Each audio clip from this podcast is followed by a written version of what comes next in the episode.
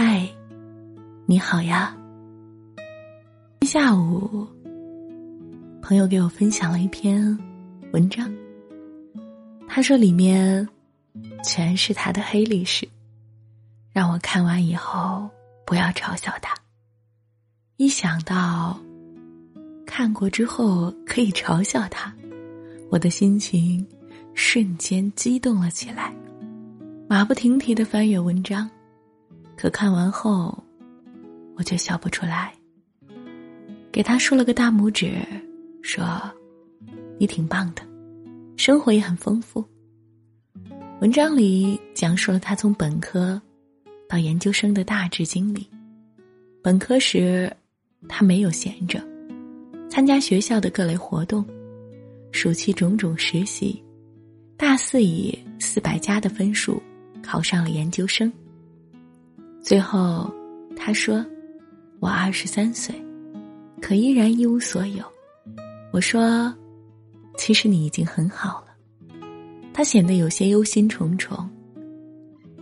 我暑假在一家公司实习，和别人比起来，我的处事能力、人情世故等等方面还差很多。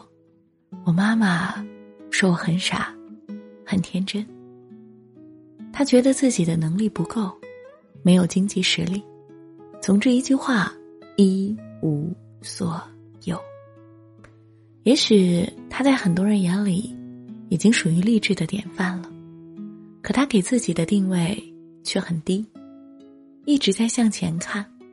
上了研究生之后，依然不断的看书、参加活动、实习、写文。这几年，他打了很多工。聊起大学兼职时，他说那都是他的黑历史，浪费了很多时间。我说其实也不一定，最起码你尝试了很多，到现在你知道了什么是喜欢，什么是自己不想要的。当我讲到兴趣爱好的重要性时，很多人都说不知道自己的兴趣点在哪里。是啊。只空想不行动，又怎么可能知道呢？不出去，你会以为自己待的地方就是全世界；你不尝试，永远只能跟着别人亦步亦趋，找不到真正的自己。我们都想在将来过上自己想要的生活，但在此之前，我们最起码应该知道，什么是自己真正想要的。认真做事之后，我发现，原来所走的所有弯路，都是以后的指路明灯。原来把喜欢的事情做到最好，靠爱好也可以养活自己。高中的时候，由于某些特殊的原因，我的高考让我进了一所普通的大学。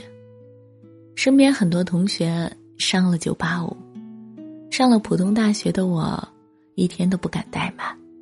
我疯狂读书，参加活动，吸收一切我觉得有用的知识技能。